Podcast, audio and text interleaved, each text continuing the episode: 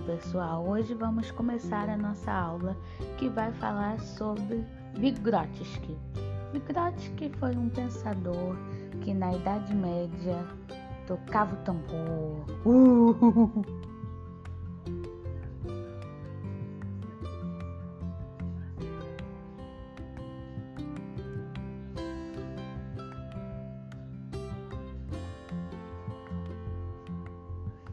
Então é isso, gente. Um beijo e bye bye.